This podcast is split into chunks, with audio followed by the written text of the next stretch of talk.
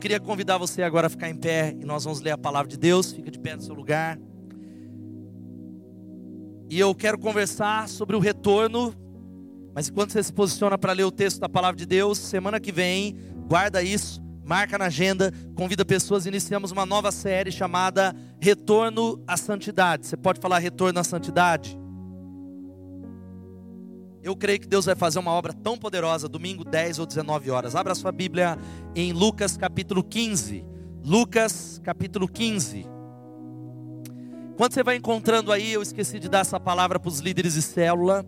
Lá atrás do balcão nós temos esse essa folha da atitude 333, que é para na sua célula, cada membro da célula marcar aqui, ó, os nomes dos amigos escolhidos para essa atitude de três vezes por dia, três amigos e aí você vai colar no mural da sua célula. É só pegar lá no final. Hoje pela manhã eu não falei, você passa lá. Lucas 15, nós vamos ler os versos 1 a 3 e os versos de 11 a 32. Quem achou diz amém. Diz assim a palavra de Deus. Lucas 15, de 1 a 3 e de 11 a 32 todos os publicanos e pecadores estavam se reunindo para ouvi-lo, mas os fariseus e os mestres da lei o criticavam. Esse homem recebe pecadores e come com eles. Então Jesus lhes contou essa parábola, versículo 11. Jesus continuou: Um homem tinha dois filhos. O mais novo disse ao seu pai: Pai, eu quero a minha parte da herança. Assim ele repartiu sua propriedade entre eles. Não muito tempo depois, o filho mais novo reuniu tudo o que tinha e foi para uma região distante. E lá ele desperdiçou seus bens, vivendo irresponsavelmente. Depois de ter gasto tudo, houve uma grande fome em toda aquela região e ele começou a passar necessidade. Por isso, foi empregar-se com um dos cidadãos daquela região, que o mandou para o seu campo a fim de cuidar dos porcos. Ele desejava encher o estômago com as vagens de alfarrobeira que os porcos comiam, mas ninguém lhe dava nada. Caindo em si, ele disse: Quantos empregados de meu pai têm comida de sobra e eu aqui morrendo de fome? Eu me porei a caminho, voltarei para o meu pai e eu lhe direi: Pai, eu pequei contra o céu e contra ti. Eu não sou mais digno de ser chamado teu filho. Trata-me como um dos teus empregados. A seguir, ele levantou-se e foi para o seu pai, estando ainda longe. Seu pai o viu e, cheio de compaixão, correu para o seu filho, o abraçou e beijou. O filho lhe disse: Pai, eu pequei contra o céu e contra ti. Eu não sou mais digno de ser chamado teu filho. Mas o pai disse aos seus servos: Depressa, tragam a melhor roupa e vistam nele. Coloquem um anel em seu dedo e calçado em seus pés Tragam um novilho gordo e matem-no. Vamos fazer uma festa e alegrar-nos. Pois este meu filho estava morto e voltou à vida, estava perdido e foi achado. E começaram a festejar o seu regresso ou seu retorno. Enquanto isso, o filho mais velho estava no campo. Quando se aproximou da casa, ouviu a música e a dança. Então chamou um dos servos e perguntou-lhe o que estava acontecendo. Esse lhe respondeu: seu irmão voltou e seu pai matou o novilho gordo, porque o recebeu de volta são e salvo. O filho mais velho encheu-se de ira e não quis entrar. Diga, não quis entrar. Então seu pai saiu e insistiu com ele.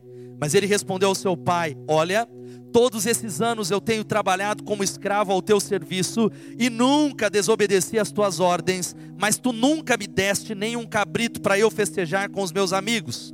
Mas quando volta para casa esse teu filho, que esbanjou os teus bens com as prostitutas, matas o novilho gordo para ele. Disse o pai: Meu filho, você está sempre comigo e tudo que eu tenho é seu. Mas nós tínhamos que celebrar a volta desse seu irmão e alegrar-nos, porque ele estava morto e voltou à vida, estava perdido e foi achado. Amém. Que Deus abençoe a sua santa palavra, mas nós tínhamos que celebrar a volta desse seu irmão e alegrar-nos, diga alegrar-nos.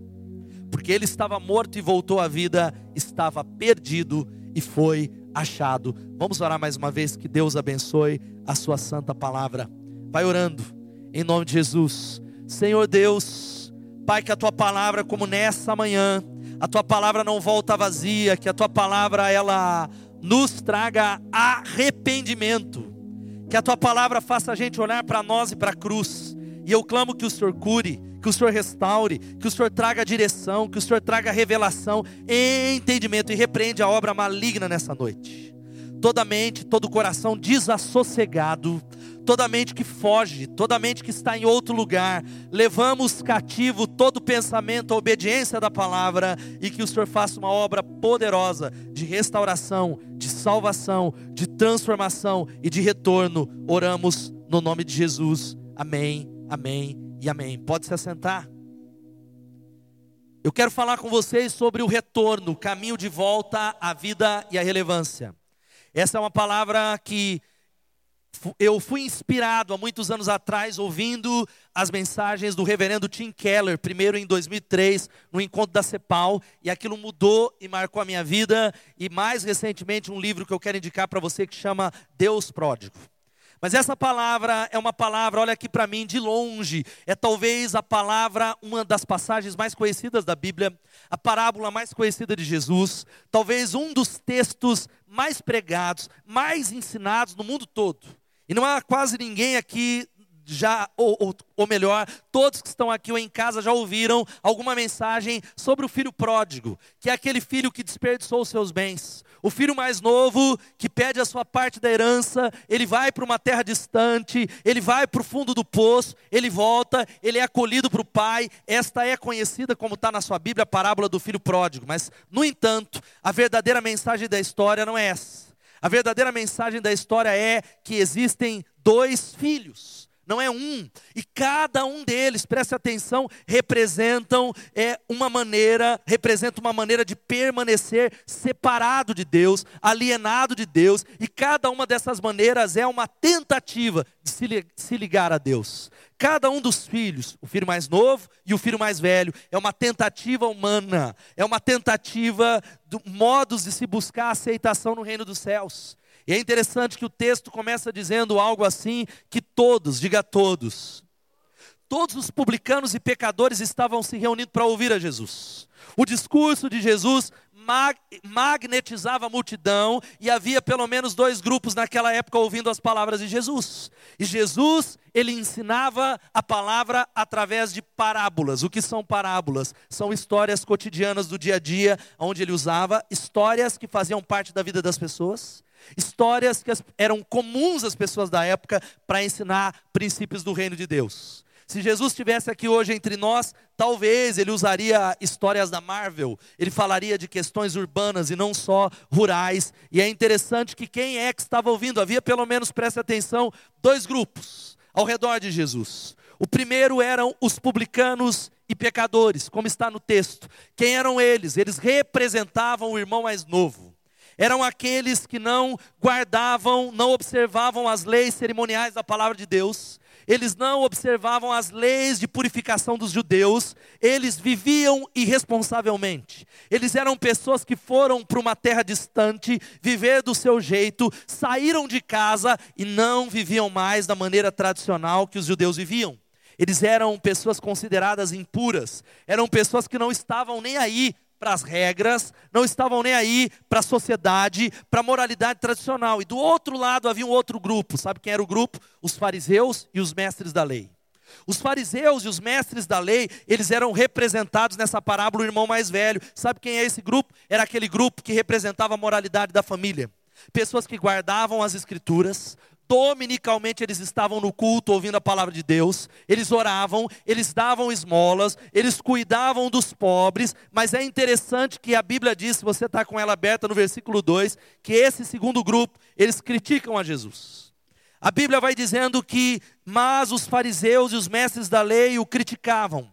Sabe por que, que eles criticavam? Eles diziam assim: o mestre recebe pecadores e come com eles. E o raciocínio do segundo grupo era o seguinte: se nós somos pessoas boas, se somos pessoas que observam a letra da palavra de Deus, se nós somos aceitáveis a Deus, e esse povo, publicanos e pecadores, os irmãos mais novos, eles vivem uma vida desregrada, longe, estão distantes de Deus, e eles seguem a Jesus, há alguma coisa errada na mensagem de Jesus. Esse Jesus está pregando uma mensagem diferente, uma mensagem fácil, uma mensagem que agrada a eles, uma mensagem que não é a da palavra de Deus, mas a pergunta que nós podemos abrir é: para quem é dirigida essa parábola? Para o filho mais novo ou para o filho mais velho? Sem dúvida nenhuma, a parábola é dirigida para o segundo grupo.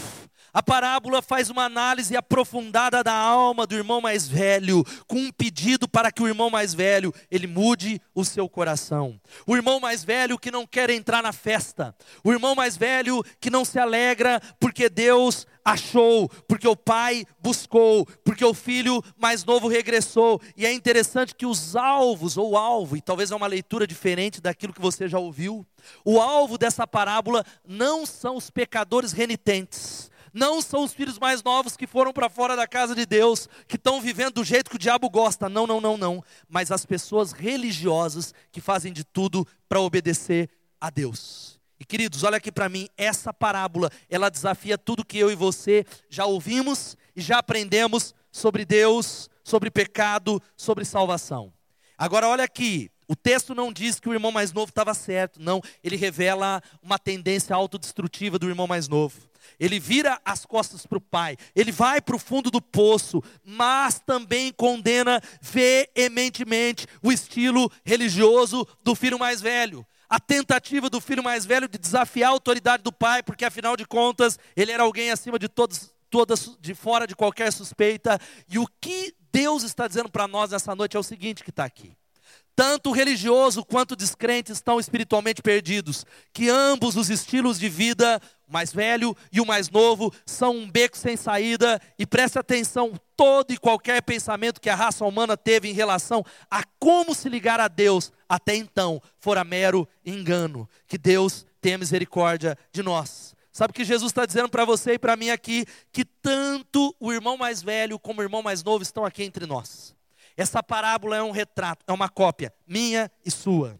É uma cópia e um retrato da nossa sociedade. Sabe por quê? O irmão mais velho, o irmão mais novo está entre nós, por exemplo, acontece na mesma família, literalmente. O irmão mais velho é aquele que ele não vai embora, ele fica raízes perto de casa, perto dos pais. Ele é alguém que ele ressalta, ou ele confirma, ele reforça os costumes da família. Agora, os filhos mais novos, sabe quem são? São aqueles que têm espíritos mais livres. Eles são os rebeldes. Eles vão embora. Eles vão morar nos bairros mais boêmios. Eles gostam talvez das maiores dos bairros tumultuados. E isso explica muito da guerra cultural que nós estamos vivendo nos dias de hoje. Diga assim, guerra cultural.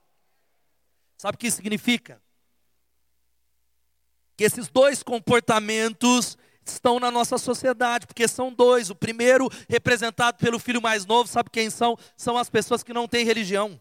São os irreligiosos, é o secularismo, ou seja, o fato é pessoas, preste atenção, que talvez você diz, esse sou eu, pastor ou eu estou entre os dois, ou eu mesclo um pouco dos dois. São pessoas que enxergam qualquer instituição, qualquer autoridade externa, qualquer pessoa que se levante para determinar algumas regras, qualquer pessoa que diga assim, ó, eu tenho autoridade sobre você, como algo que está fora. Eles estão dizendo: olha, nós não concordamos. Esse é o primeiro grupo, e é só olhar para a política nacional. Essa é a guerra. É a guerra daqueles que talvez digam: nós não concordamos com nenhuma autoridade moral. Mas, por outro lado, um, aumenta-se o número dos conservadores, um aumento no número dos ortodoxos que se levantam para resgatar a cultura, para resgatar a sociedade brasileira. E a pergunta que a gente faz é: ao lado de quem Jesus está? Ao lado de quem Jesus está, e eu me lembro da frase do Senhor dos Anéis, do, do sábio, do ancião barbárvore, que ele diz assim: Eu não estou totalmente do lado de ninguém, porque ninguém está totalmente do meu lado. E algumas coisas, é claro, de cujo lado eu absolutamente não estou. E o fato é que Jesus, ele não se coloca, irmãos, eu quero que você me acompanhe, nem do lado do irreligioso e nem do religioso. Ao invés disso, ele está colocando uma mensagem para nós que a situação do religioso é uma situação de morte espiritual. Sabe por quê? O cristianismo naquela época, quando Jesus, ele inaugura a igreja, os discípulos se convertem. E pela primeira vez os discípulos são chamados o povo do caminho. Eles são chamados de cristãos. As pessoas se aproximavam deles e diziam assim para os discípulos: Ouvi falar que você é alguém muito religioso. Onde é que está o seu templo? Eles diziam: Nós não temos templo. Jesus é o nosso templo. Mas aonde é que está então os seus sacerdotes? Eles diziam: Nós não temos sacerdotes. Acabou, a gente não tem, acabou os sacerdotes. Mas onde é que vocês fazem os sacrifícios? Porque as religiões, eles têm templos, eles têm sacerdotes e eles têm sacrifícios. E eles diziam aquilo que o o reverendo Tim Keller disse que Jesus em pessoa era o templo que colocaria o fim em todos os templos, o sacerdote que findaria todos os sacerdotes, e o sacrifício que substituiria todos os sacrifícios. Você pode dar um glória a Deus? Aplaudo o Senhor por essa palavra. O Evangelho é algo completamente na contramão de tudo. O Evangelho vai numa direção contrária a tudo aquilo que nós aprendemos, mas o fato é, dentre essas duas coisas, os dois caminhos errados, era que a maior parte, Jesus atraía os rejeitados. A mensagem de Jesus atraía os publicanos e os pecadores, aquele tipo de gente que não estava nem aí com a religião, os ensinamentos de Jesus, ele atraía aqueles que eram oprimidos e ofendia os religiosos, de tal maneira que Jesus ele dizia assim, dizia assim para os religiosos: as prostitutas e os pecadores estão entrando primeiro no reino de Deus na frente de vocês as prostitutas e os pecadores. E eu creio que essa parábola tem algumas lições para mim e para você. Tem algumas lições poderosas do Evangelho. Tem algumas lições para mudar a nossa vida. Você que nos visita e você que frequenta uma igreja há muito tempo. Você que talvez tenha uma outra religião. A primeira lição, a primeira verdade que a gente aprende com essa parábola é a seguinte: o amor e a misericórdia de Deus podem perdoar e restaurar todo e qualquer pecado. Louvado seja o nome de Jesus. Vamos ler isso todos juntos? O amor e a misericórdia de Deus podem perdoar e restaurar todo e qualquer pecado. Sabe o que a parábola está dizendo aqui? Você pode dar um glória a Deus por essa verdade que a Bíblia diz, dá um glória a Deus. Primeiro há o filho mais novo. É interessante que você que está com a Bíblia, você já conhece essa parábola. A Bíblia diz que o mais novo disse ao seu pai: Pai, eu quero a minha parte da herança. Sabe o que isso significa? Vamos voltar para o contexto, não era como hoje. A herança do pai da família, do patriarca, só era repartida quando ele morria. Quando o filho ele faz esse pedido, primeiro ele corria o risco, ele deveria ser deserdado. Era uma afronta naquela época, era uma vergonha muito grande. Mas o que o filho estava dizendo é: Pai, eu quero que o senhor morra. Eu quero que o senhor morra agora. Eu quero a minha parte, o meu um terço. Os outros dois terços eram do mais velho. E sabe o que, que acontece? Ele vai embora. O pai não faz qualquer objeção. O pai não o deserda. O pai, ele diz: Olha, está aqui, pode ir, você tem livre-arbítrio. E a Bíblia diz que ele vai para uma terra distante. Ele gasta tudo aquilo que ele tem. Ele gasta com as prostitutas, ele vive irresponsavelmente, de tal maneira que ele vai para o fundo do poço. É interessante que ele deseja comer, a, a, comida dos porcos e nem isso ele recebe, ele não recebe nada, mas há um momento no texto que a Bíblia diz caindo em si. Você pode dizer caindo em si? Aí eu me lembro do Vasco da Gama, me lembro do Corinthians, me lembro que é, né, caindo em si, etc e tal. Ele cai em si.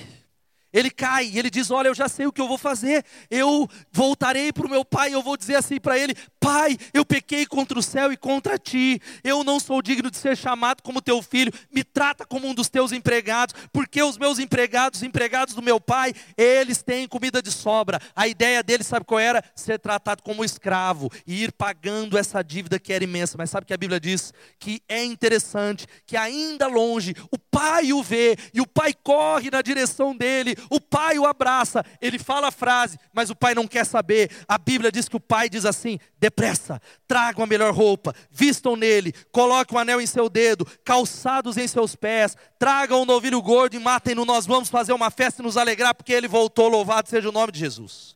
O pai não dá nenhum sermão. O pai, ele não pede restituição, porque é o que está a primeira verdade. Não importa quem você é e o que você fez, não importa se deliberadamente você oprimiu ou matou alguém, ou quanto abusou de si mesmo. O filho mais novo sabia que na casa do pai havia comida de sobra, mas ele descobriu que havia graça a graça para transformar o seu passado nessa noite, em nome de Jesus. Quem pode dizer amém? Mas esse amor e misericórdia de Deus não estava disponível só para o filho mais novo, mas para o mais velho também. Porque a parábola continua que quando o mais velho ouve que havia uma festa para aquele filho que gastou tudo, a Bíblia diz que ele se enche de ira, diga encheu-se de ira. E não quis entrar. Ele não quis entrar. Sabe o que, que acontece? Ele faz a mesma coisa, ele vira as costas para a autoridade do pai, ele desafia a autoridade do pai. Ele diz assim: Não importa se você é o pai, eu não concordo com aquilo que o senhor está fazendo. Ele evita entrar na festa, mas sabe o que o pai faz? Poderia deserdá-lo, mas o pai desce, o pai fala com ternura. O pai fala com amor. O pai ministra no coração dele, dizendo: Olha, nós tínhamos que celebrar a volta desse irmão e alegrar-nos, porque ele estava morto e voltou à vida, estava perdido e foi achado. A palavra e o amor de Deus diz assim, sabe qual que é a palavra? Deus, ele volta para o filho mais velho, que era o filho que não era tão perdido, diz assim, querido, a escolha é sua, então você vem ou você fica. Você pode entrar na graça entender que é através de Deus, ou você pode viver numa igreja, na religiosidade, obedecendo todas as ordens e não ser transformado dos seus pecados. E aí a gente aprende a segunda lição: Jesus redefine o que é o pecado. Vamos falar isso todos juntos? Jesus. Querido, e essa é uma, uma mensagem muito forte muito forte, porque Jesus olha, e eu queria que você entendesse e guardasse essa lição para todo sempre. Jesus ele estabelece e ele separa o filho mais novo e o filho mais velho. Diga assim, filho mais novo. Diga filho mais velho.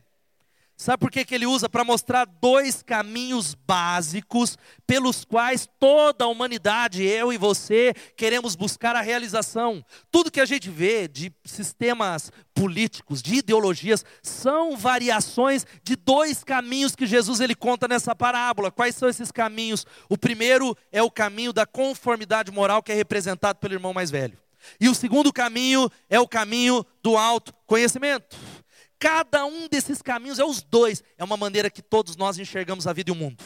O seu amigo que é ateu, ou o seu amigo que é religioso, ele enxerga o mundo através de um desses dois caminhos. Você enxerga a vida através de um desses dois caminhos. O primeiro, sabe qual é? O primeiro é o caminho do autoconhecimento. Sabe qual é o autoconhecimento que é o filho mais novo?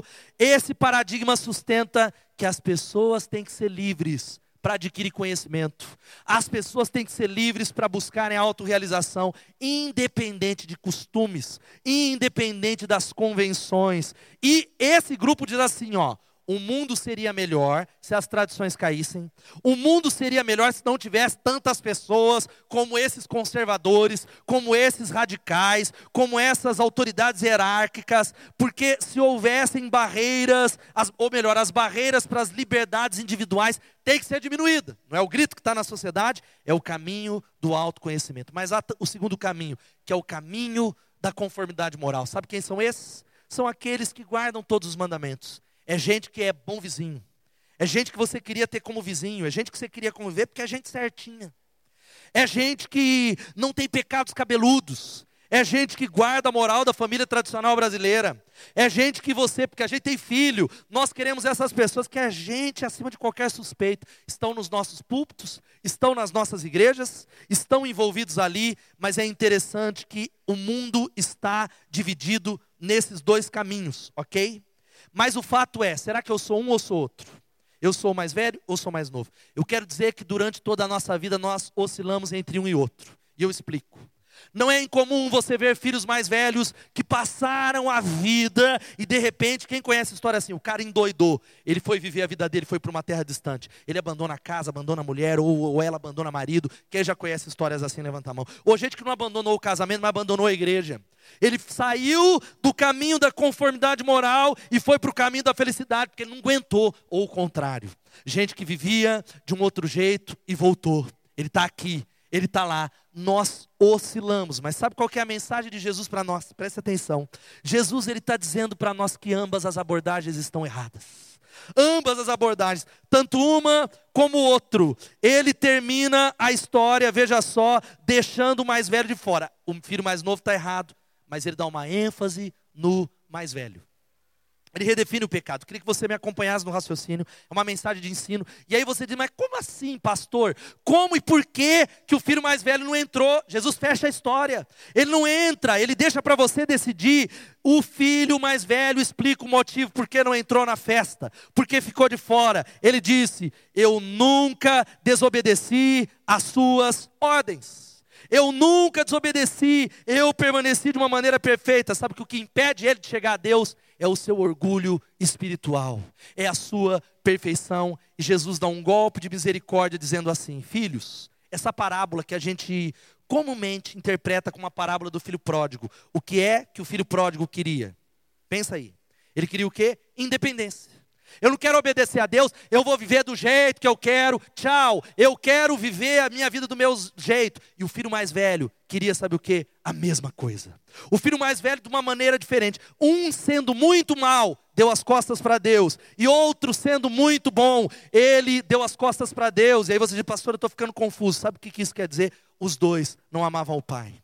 A razão de um ser mal era virar as costas para o pai. Mas a razão do outro ser bom, sabe qual era a razão que ele era bom? Não era uma bondade ou uma obediência por amor a Deus. Não, ele queria controlar a Deus. Ele dizia: Deus, eu estou sendo bom.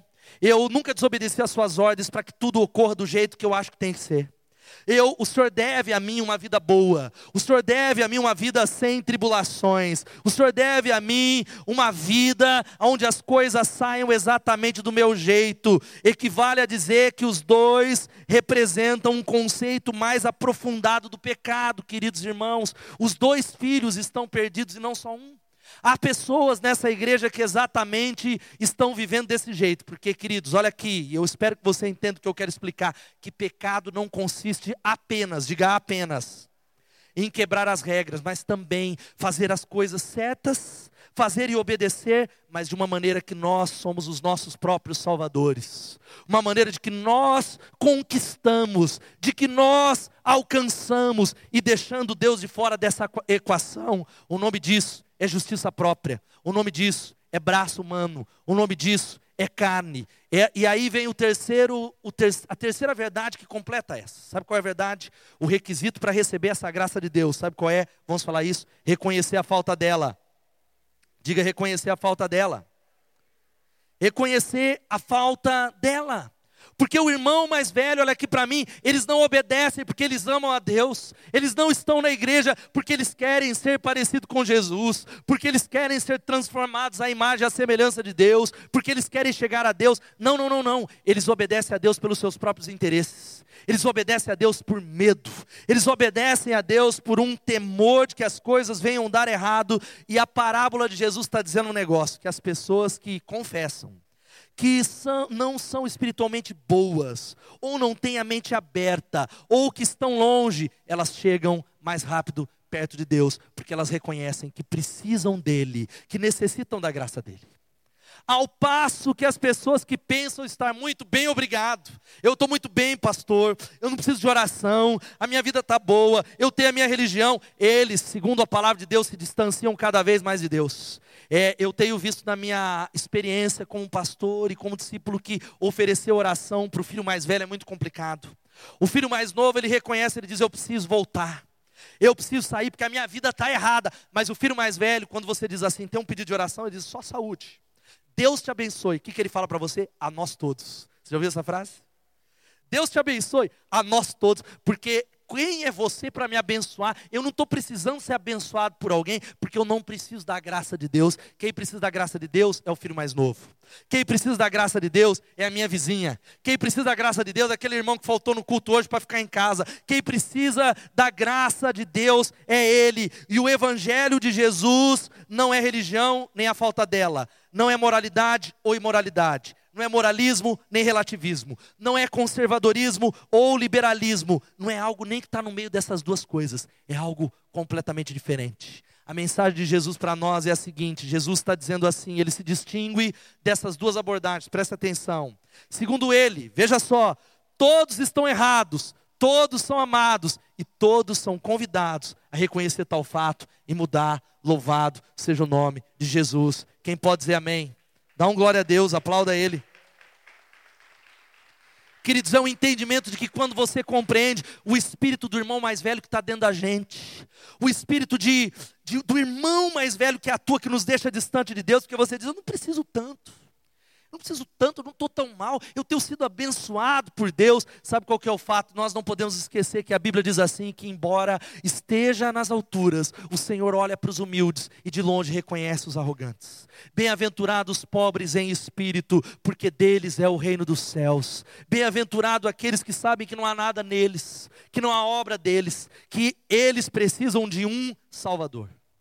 É a história do famoso, um é, Chesterton, um grande filósofo cristão, um tempo atrás, há muitos anos atrás, um jornal britânico publicou uma pergunta no jornal: o que está errado com o mundo? O grande pensador Chesterton, ele escreveu uma carta para o jornal e em resposta ele colocou assim: eu, sinceramente, GK Chesterton. O que está errado com o mundo sou eu, porque ele reconhecia que ele precisava da graça de Deus. Você precisa da graça de Deus nessa noite. Você reconhece que é somente a graça que transforma você. Porque, querido, sabe o que é estar espiritualmente perdido? Você gostaria de saber isso? É o caso do irmão mais velho, que não via-se como alguém que precisava da graça de Deus. Ele olhava para as obras dele e dizia: Pai, eu nunca desobedeci as tuas ordens, mas até agora eu estou sendo tratado como escravo. Até agora eu fui criado na igreja, eu sou um líder de célula, eu não perco uma reunião e eu tenho visto acontecer entre nós dos dois lados. Até mesmo gente que não faz parte da igreja, você talvez seja o caso, você que acompanha em casa, gente que você diz assim: Olha, vem para a igreja. E ele diz: é, Eu preciso me consertar. Eu ainda preciso, ou eu não preciso, ou eu preciso acertar uns ponteiros primeiro, porque eu tenho essa e essa área errada, porque nós achamos que tem a ver com a gente. Nós achamos que somos nós que nos consertamos. Não entendemos que o Evangelho tem a ver com um Deus que nos transforma de dentro para fora. Quem pode dizer um glória a Deus? É um Deus que pega tudo que está podre, tudo que está errado, e a obra dele de dentro para fora vai nos transformando. É Ele que vai mudando tudo aquilo que está errado. Ou o outro lado, sabe qual é o outro lado? Crentes, líderes que estavam aqui entre nós ou estão entre nós. Estavam ali dando duro para servir a Deus, dando duro para buscar a Deus, mas em algum momento do caminho, porque falharam, porque em algum momento do caminho, porque não chegaram lá, porque não foram os líderes que deveriam, ou os crentes que deveriam, eles foram embora como filho mais novo, porque não sustentaram essa mensagem, a caminhada com Jesus, que era muito pesado.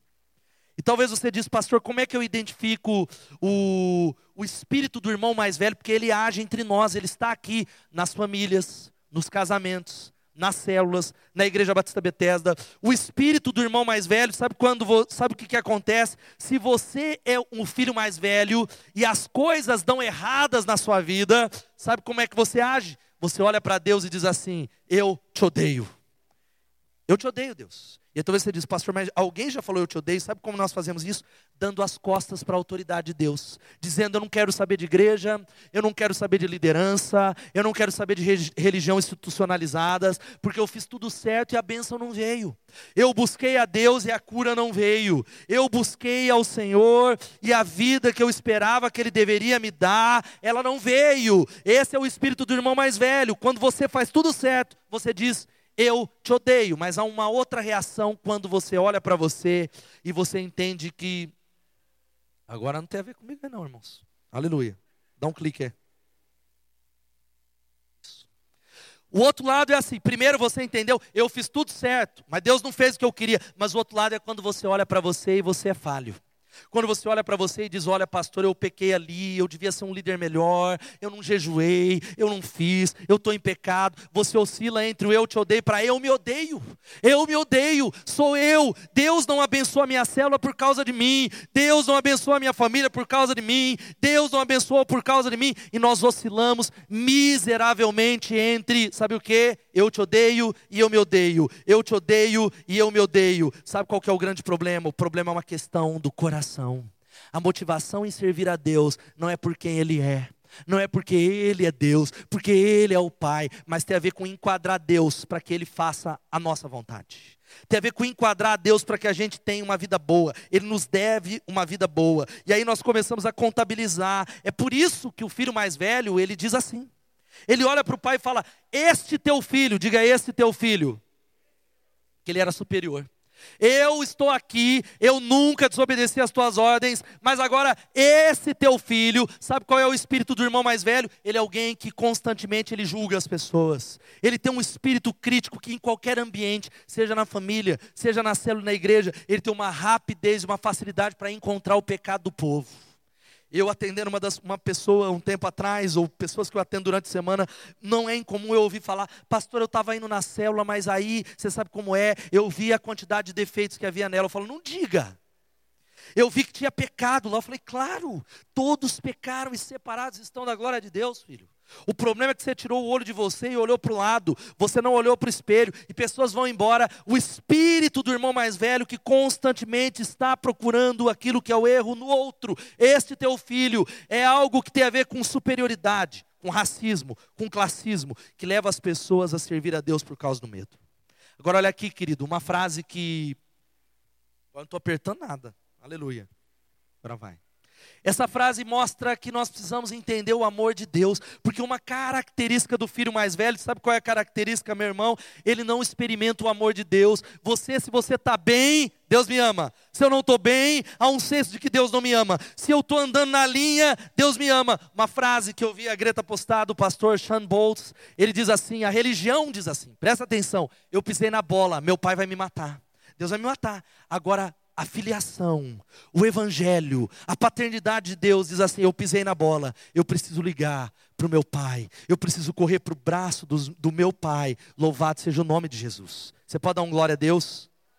É o que diz o Evangelho. A religião, queridos, olha aqui para mim, o modo do nosso coração é religião. Religiões operam segundo esse princípio. Eu obedeço, portanto Deus me aceita. Eu obedeço e Deus me aceita, mas o evangelho, o princípio do evangelho é exatamente o contrário, é primeiro Deus me aceita através do que Jesus fez e depois eu obedeço. Louvado seja o nome de Jesus. Quem pode dar um glória a Deus? E uma história que ilustra muito bem isso, sabe qual é? O pregador Charles Spurgeon, ele contou que havia um grande jardineiro que ele cultivou uma grande cenoura. E ele colhe aquela grande cenoura, e ele leva para o rei, e ele entrega como presente para o rei. Ele diz assim: Ó oh, amado rei, esta cenoura eu nunca colhi, e eu nunca cultivei uma cenoura tão linda como essa, mas eu entrego para você como prova do meu amor e do meu respeito. O rei, olhando a bondade que há naquele coração, ele agradece e diz assim: Ei, ei, ei, eu tenho um terreno, eu tenho um grande terreno ao lado da sua propriedade. Eu vejo que você é um bom agricultor. Eu estou dando para você como um presente. E sabe o que, que aquele agricultor pequeno ele faz? Ele se alegra. Ele fica surpreso, ele fica feliz porque ele ganha um terreno e ele vai embora. Havia ali um nobre dentro da corte do rei que pensa assim. Ele diz: Uau, se uma cenoura gerou um terreno, o que é que eu vou ganhar dando uma coisa melhor para o rei? E ele pega um dos seus maiores garanhões, um corcel negro que ele criava, e ele leva para o rei, e ele se apresenta diante do rei e diz assim: Ó oh, soberano rei, aqui está um grande garanhão, eu nunca criei um igual e nunca criarei, ele é maravilhoso. Eu estou aqui entregando como prova do meu amor e respeito. O rei discerne o coração dele, agradece e manda ele embora. E ele fica confuso. E o rei explica, ele diz: "Olha, eu vou explicar. Aquele agricultor, ele deu a cenoura para mim, mas você deu o cavalo para si mesmo. E essa é a lógica que nós fazemos dentro da casa de Deus. Nós estamos dando dízimo, sabe para quem não é para Deus, é para a gente. É por isso que é difícil entregar o dízimo, porque nós não entendemos o Evangelho. É difícil vir numa reunião de oração, ou a gente até vem como filho mais velho, porque nós estamos dando para a gente a reunião de oração. A gente serve no hug, não é para Deus, é para a gente. A gente não está servindo ou liderando célula, e é por isso que a gente desiste, porque é para a gente, nós nos decepcionamos. Mas o Evangelho diz que o chamado de Deus, sabe qual é? É um pai que diz: Eu quero que você me ame, eu quero que você volte para casa. E a última lição, sabe qual é? Todos nós precisamos voltar para casa. Vamos falar isso todos juntos? Vamos falar mais uma vez, queridos. Todos nós. E é por isso que o texto vai dizendo algo que, olha, preste atenção, e partiu por uma região distante. O filho mais novo, e querido, eu queria que você entendesse que esta parábola, essa parábola poderosa, eu poderia pregar dez mensagens nela, reconta toda a história da humanidade. E essa parábola termina com uma, uma promessa de esperança, uma promessa de uma nova chance para o mundo todo, louvado seja o nome de Jesus. E a palavra casa, diga casa, ela exerce uma grande influência sobre todos nós que estamos aqui. Sabe por quê? A palavra casa, ela evoca dentro do nosso coração, sabe o que? Memórias, épocas, memórias sobre pessoas, lugares que a gente se sentiu verdadeiramente em casa. Não é incomum a gente ter memórias da nossa infância, saudade de cheiros, de cores, de músicas. Quantos aqui se pegam ouvindo algumas músicas e dizem que saudade da época lá? Muitos de nós. Talvez alguns tiveram uma, uma infância difícil, talvez tiveram, ou talvez estão em lares disfuncionais, mas a casa é um conceito poderoso e difícil explicação, sabe por quê? Fortes sentimentos dentro da gente que está dentro de você, uma saudade, uma saudade que você não sabe explicar. Sabe essa saudade que você tem? Essa saudade que você talvez diz, olha, é da minha mãe, é da minha avó, é talvez é uma profunda saudade de um lugar perfeito que possa nos abrigar, que nós possamos ser quem nós somos, com erros e defeitos, um lugar que a gente possa chamar de casa, diga casa. Um lugar que a gente possa chamar de lar, por isso há uma, uma saudade, um anseio, gente. Queridos, de verdade, há um anseio de que a gente está separado de alguma coisa que a gente não sabe. É por isso que nós estamos aqui, a gente fala, eu vou crescer profissionalmente. E quando a gente chega lá, a saudade continua. Eu vou entrar num casamento, e até mesmo quando ele é um bom casamento, um buraco continua. Eu vou correr atrás e talvez viver a vida do jeito que eu quero, e o buraco continua. Eu vou viver a vida aqui, porque há uma saudade dentro do nosso coração. Há um anseio pela nossa casa. E é isso que a parábola está dizendo. Sabe o que a parábola está dizendo? Todos nós, todos, a humanidade, somos todos exilados, sempre com saudades de casa. Estamos sempre viajando e nunca chegando às casas e às famílias de que realmente fazemos parte, aquelas que são boas, são apenas estalagens distribuídas pelo caminho, mas não são as nossas casas. A casa continua a nos fugir. Sabe que casa é essa, queridos? A casa que fugiu. Sabe qual é a casa que você diz, pastor? Eu estou entendendo. Você está dizendo, a minha família é ruim, a casa foi embora. Mas mesmo a família sendo boa, eu tenho uma família maravilhosa, a verdadeira casa foge, é distante. Há um conceito, sabe por quê? Deus criou você. Diga assim: Deus me criou para viver no jardim de Deus. Ele cria o ser humano para viver no Éden, não a leste do Éden. A Bíblia diz que ali era o lugar perfeito, era o lugar onde não havia choro, não havia angústia, não havia depressão, não havia problema financeiro. Dá um glória a Deus aí, irmão. Não tinha dívida lá, diga aleluia. Tinha dívida, tinha problema com casamento, não tinha problema do seu time cair. Seu time lá é sempre, não tinha isso. Não vai nem falar de futebol, não sei. Eu acho que no céu vai ter futebol, talvez, não sei. Agora, Coca-Cola não vai ter, irmãos, no céu, porque Coca-Cola mata. E não vai ter churrasco. Cadê? Picanha não vai ter. Você fala, mas por que, que não vai ter picanha? Porque a Bíblia diz que lá não vai ter mais morte. Então vai ter coisa muito melhor. Louvado seja o nome de Jesus. Dá um glória a Deus aí. Agora, sabe qual que é o fato, querido? Esse é um lugar perfeito. É um lugar perfeito. E a Bíblia diz que a gente pode trabalhar duro para reconstruir a nossa família. Quantos amam a sua família? Um glória a Deus. A gente pode trabalhar duro para reconstruir para construir uma igreja que seja família, mas o fato é que a Bíblia diz que nós não podemos construir isso porque o lugar perfeito é a presença de Deus e dela nós fomos banidos por causa do pecado. O homem peca, o homem vira as costas para Deus, ele começa a viver a leste do Éden, mas aí vem Jesus, dá um glória a Deus. Sabe por que, que Jesus veio e andou entre nós? Ele morreu por você para levar você de volta para casa. Louvado seja o nome de Jesus. Ele andou para dizer: Filho, volta para casa. Filho, sabe essa casa, esse vazio que está aí? Que você está buscando um sentido, um significado. Ele veio para levar a raça humana de volta para casa. E um dia ele voltará e todo olho verá para completar a obra que ele já realizou na cruz, para completar plenamente no lugar que não tem choro, no lugar onde não há ansiedade, e nós chegaremos como na parábola, seremos convidados e chegaremos. Eu não vejo a hora de chegar naquele grande banquete. Olha só o que a Bíblia diz na consumação da história: regozijemo-nos, vamos nos alegrar e dar-lhe glória, pois chegou a hora do casamento do cordeiro e a sua noiva já se aprontou. Louvado seja o nome de Jesus. No final da história, como na parábola, haverá um grande banquete. Você vai entrar ou vai ficar fora? O pai está dizendo: Ei, você vai entrar você vai se alegrar com aquilo que eu estou fazendo? Você vai abandonar a justiça própria, o seu projeto de autossalvação, o seu projeto de aperfeiçoamento, onde Deus está fora, onde você não reconhece isso. Enquanto a banda vai subindo aqui, do que é que nós precisamos, eu fecho essa palavra. O que eu e você não importa quem nós somos, sabe o que nós precisamos, querido? Olha nos meus olhos, você que está acompanhando em casa. Nós precisamos, pura e simplesmente, do amor acolhedor do Pai, do nosso verdadeiro Pai, do Pai que nos abraça e nos acolhe em nome de Jesus. Você pode dizer amém? Nós precisamos de um Pai. Nós precisamos de um pai de verdade, aqueles que talvez tiveram uma boa figura paterna que é imperfeita, ou aqueles que não tiveram um pai terreno. O que nós precisamos é de um pai que está dizendo: sabe o que, que o pai fez na parábola? Ele saiu correndo para abraçar o filho e falou: Filho, você é bem-vindo aqui em casa. Você é filho. Eu te amo.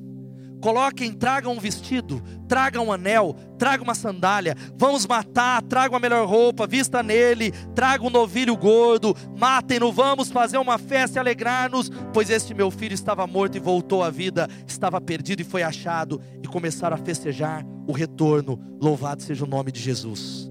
Sabe o que, isso está dizendo para a gente? Que o pai sempre procura. Você não veio nessa igreja porque um amigo te convidou. É o pai procurando você. Ele, ele usou o seu amigo para dizer: Eu estou à procura de você, meu filho e minha filha. Eu te amo. Eu tenho um plano.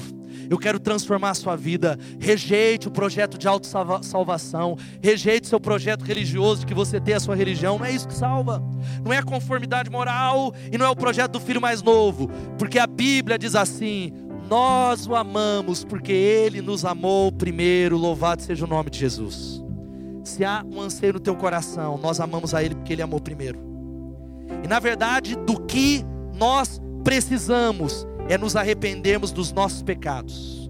Nos arrepender não só da lista de regras, mas da nossa tentativa e do espírito do filho mais velho que age em todos nós.